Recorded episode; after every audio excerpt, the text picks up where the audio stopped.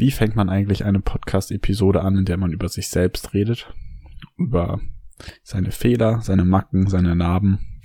Und ich habe auch vor, meine Hüllen hier jetzt größtenteils fallen zu lassen, beziehungsweise über Themen zu reden, wo ich merke, dass ich da Entwicklungspotenzial hatte, habe und die mich auch immer noch weiterhin beschäftigen, beziehungsweise mich ausmachen.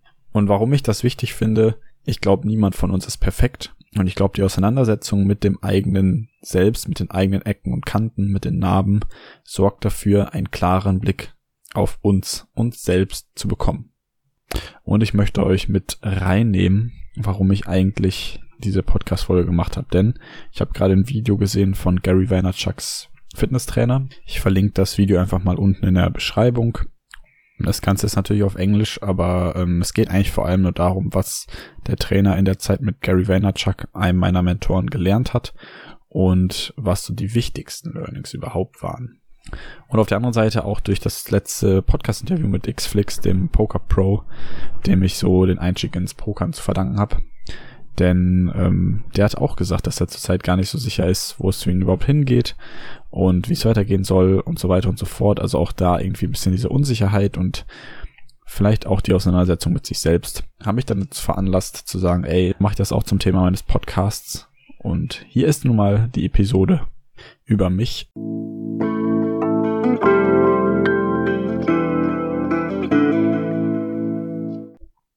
Warum ist es mir selbst eigentlich so wichtig, das zum Thema meiner Podcast-Folge zu machen?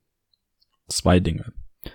Erstens, das Zitat, was ich jetzt anführe, kommt aus der SBA, der Systemischen Beratungsambulanz. Das, was ich in der Uni gemacht habe, wo wir in, einer, in einem kleinen Kreis an Studenten, suchtkranken Jugendlichen geholfen haben, ein bisschen zurück in die Spur zu kommen, im Resozialisationsprozess systemisch auf ihr Problem zu schauen und das nachher zu reflektieren.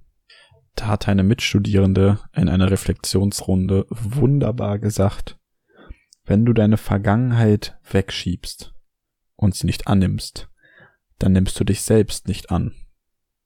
Und der Satz ist hängen geblieben bei mir. Warum? Einfach, weil der nicht nur emotional wichtig ist, sondern direkt den zweiten Punkt einleitet, warum ich finde, dass dieses Thema wichtig ist, nämlich es baut ein Schutzschild auf. Da hilft es einfach mal zu sagen, ey, ja, das und das sind meine Schwächen, das und das sind meine Unsicherheiten. Und das muss ich irgendwie anerkennen, damit überhaupt ein Schritt nach vorne gemacht werden kann. Damit ich überhaupt mal die Perspektive ändern darf. Und letztlich das Gefühl danach ist halt bestärkend und hilfreich und sorgt eigentlich dafür, dass, dass es dir deutlich, deutlich besser geht. Denn, und das ist ja das, das Spannende daran, jeder erlebt sowas. Und niemand, egal wie poliert oder perfekt er wirken mag, ist anders, besser, perfekter oder sonst was als du. Weil jeder seinen eigenen Rucksack zu tragen hat. Und diese Auseinandersetzung mit sich selbst macht frei. Ich durfte schon in den Genuss kommen, das einmal selbst mit mir machen zu dürfen, in dem Rahmen des Seminars.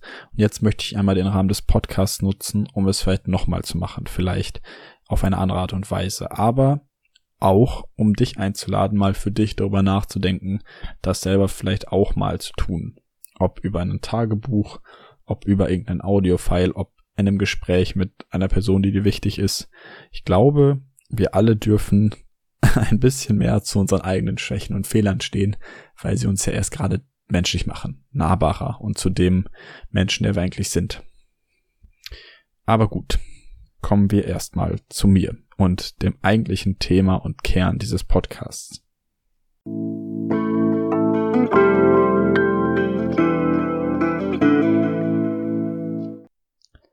Wer bin ich eigentlich? Schwierige Frage, denn ich glaube, wer wir sind, ist stetiges Wachstum und stetige Veränderung.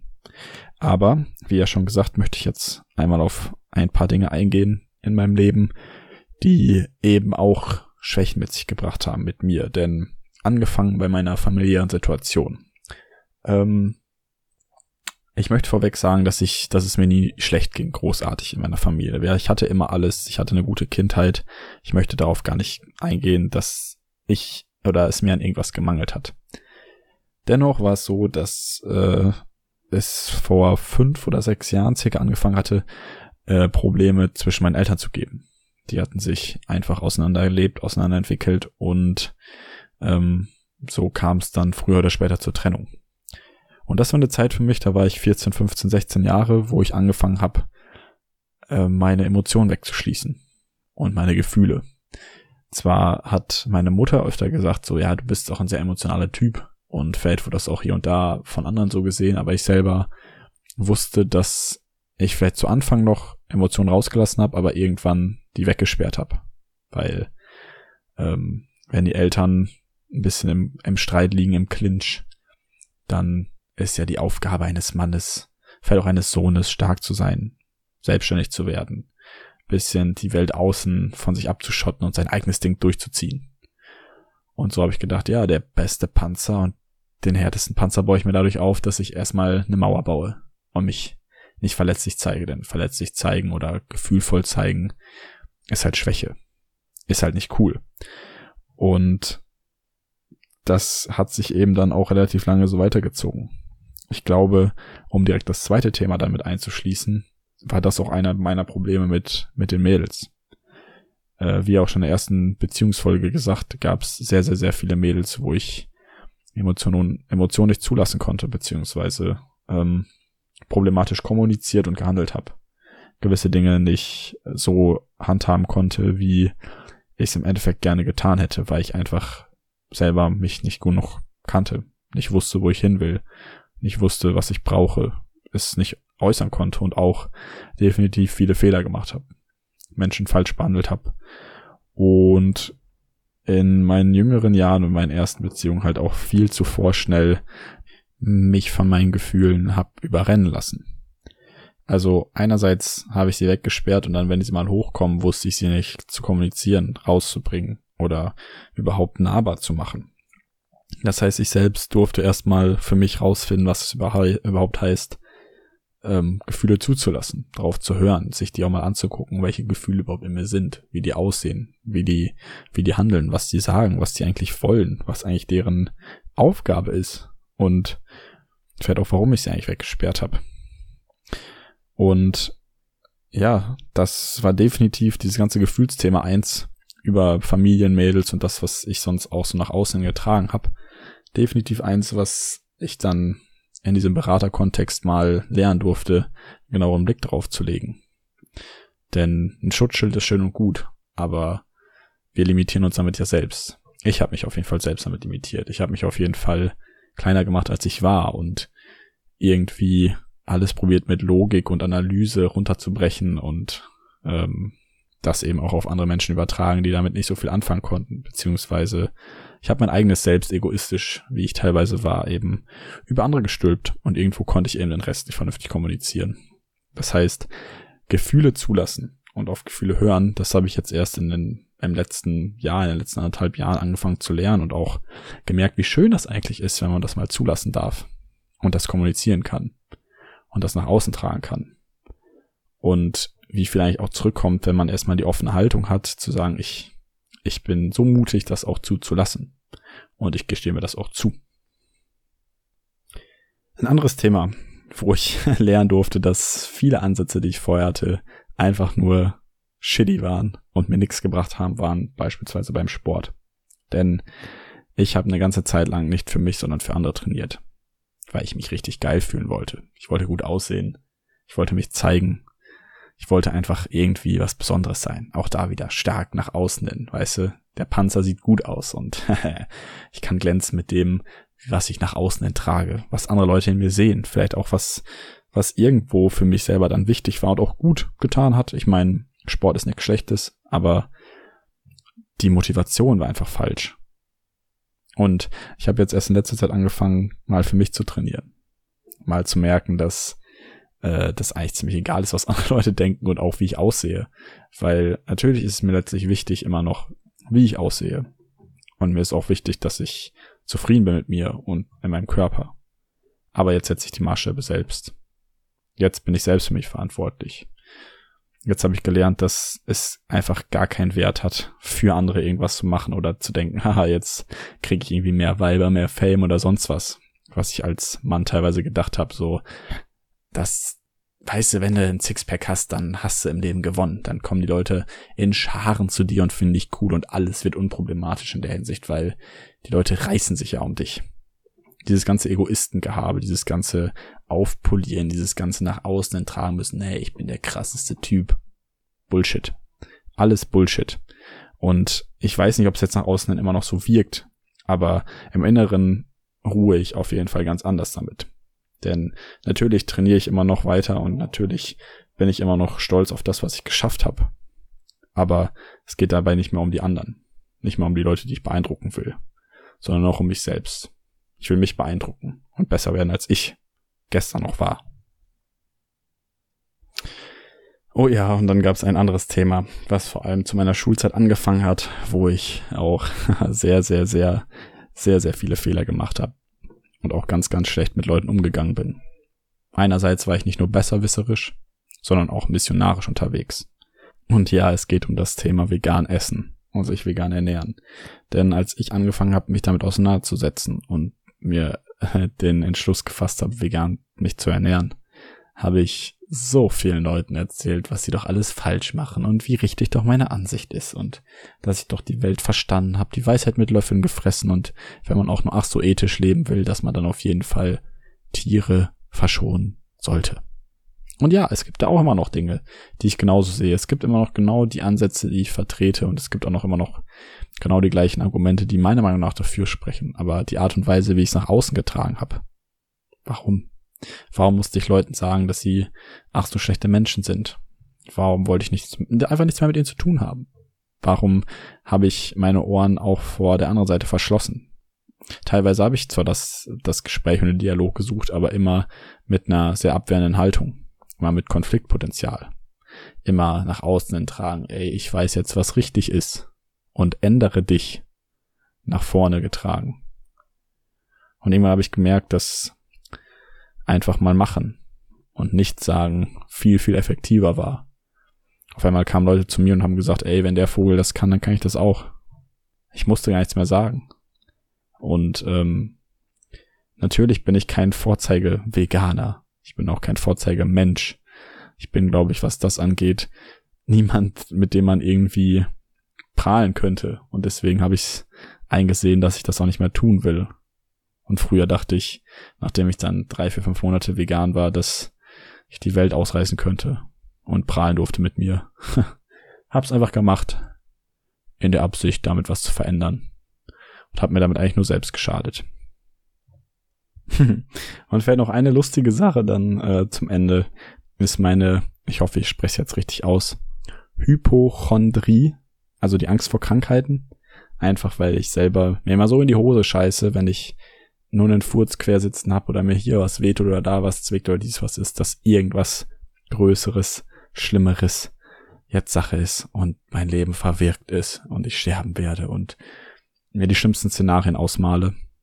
Auch das ist schon ein bisschen besser geworden, aber daran muss ich immer noch arbeiten, weil ähm, natürlich das auch irgendwo ein negatives Mindset ist und sich Dinge einreden, die vielleicht gar nicht passieren und sich Dinge einreden, vielleicht auch die negativen Einfluss auf dein eigenes Wohlbefinden haben und so weiter und so fort. Also ja, äh, ich bin gar nicht so tough, wie ich es vielleicht teilweise, also oftmals nach außen getragen habe. Oder auch nicht so tough, wie ich manchmal vielleicht sogar wirke, denn selbst dabei, weiß man, es muss nur irgendwas passieren, ich muss nur ein bisschen Bauchschmerzen haben und schon, zack, denke ich, ich werde sterben. Und ähm, ich meine, bei den Mädels, die jedes Mal im Monat ihre Tage haben und was weiß ich, was für Schmerzen aushalten, ja, da äh, sollte ich mir vielleicht mal irgendwo eine Scheibe abschneiden. Äh, nicht, dass ich jetzt irgendwie denke, ich will auch meine Tage haben oder irgendwie Schmerzen bringen mich mal komplett aus der Fassung, sondern eher so dieses ganze, es gibt viel, viel problematischere Dinge und ich mache mir schon über jeden kleinsten Shit Gedanken und äh, ja, was ein bisschen lächerlich ist.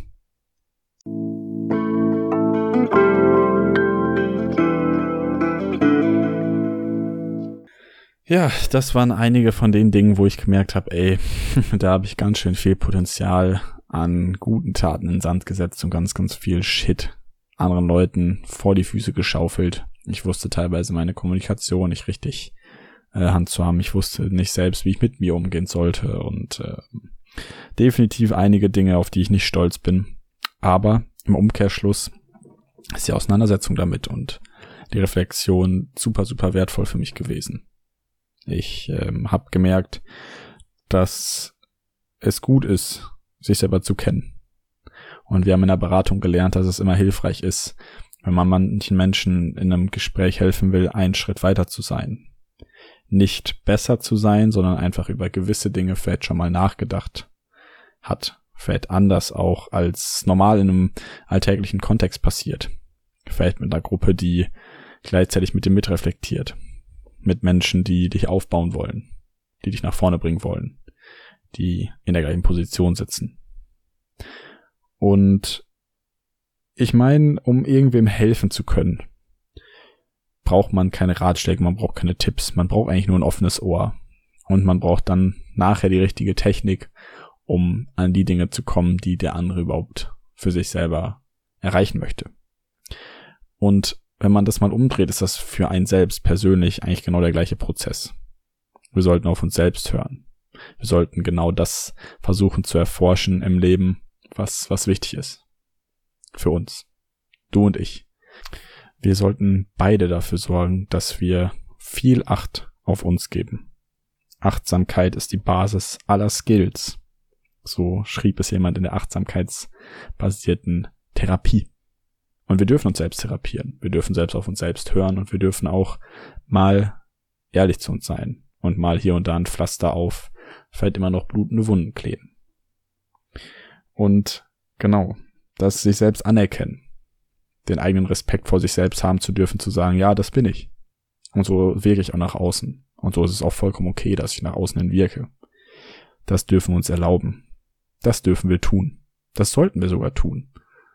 Und wenn Menschen dir dann erzählen, dass sie dich dann immer noch ablehnen, dann sind sie es auch nicht wert, in deinem Leben zu sein. Denn was kannst du anderes tun, als du selbst zu sein und deine Hüllen fallen zu lassen, beziehungsweise auch dir selbst gegenüber ehrlich zu sein? Vielleicht ist es eine super schwierige Aufgabe. Vielleicht eine der schwersten, die es so gibt, sich selber Dinge einzugestehen und wirklich hart zu sein. Manchmal zu sich selbst und ehrlich und direkt und Gespräche zu führen mit Menschen, die man nicht fühlen möchte, weil sie einfach schwer sind. Hart. Dinge anzusprechen, die, die wehtun können, die emotional sind. Aber sollten wir nicht versuchen, du und ich, das zuzulassen? Ist es nicht irgendwie so, dass wir uns nach den Gesprächen immer besser fühlen als vorher?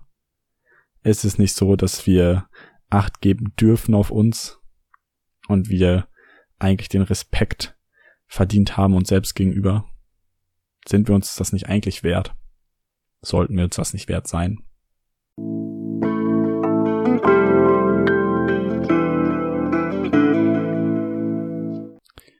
Und ja, hier sind wir schon am Ende dieser Episode. Vielleicht konnte ich dich ja ein bisschen dazu ermutigen, ähm, selber mal genauer hinzuhorchen, nochmal einen kleineren, bisschen detaillierteren Blick, vielleicht auch ein bisschen, äh, so ein ganz klein wenig schmerzhaften Blick in deine Gefühlswelt, in dein Ich zu werfen und damit vielleicht gewisse Dinge zu erreichen, gewisse Dinge anzustoßen, die vielleicht Wellen schlagen.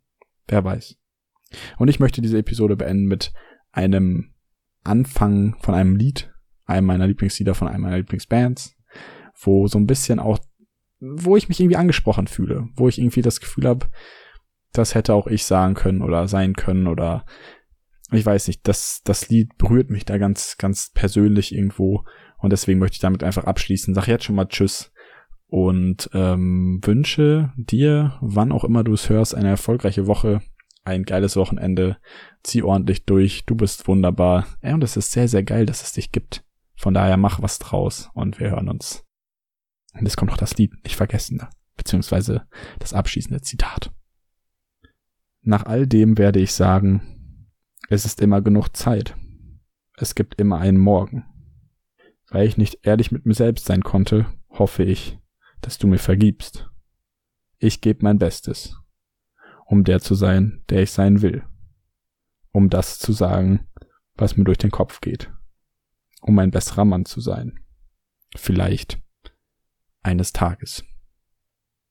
Und wer das Original auf Englisch hören möchte, das Lied heißt Wooden Home von Nothing Nowhere und es ist die erste Strophe.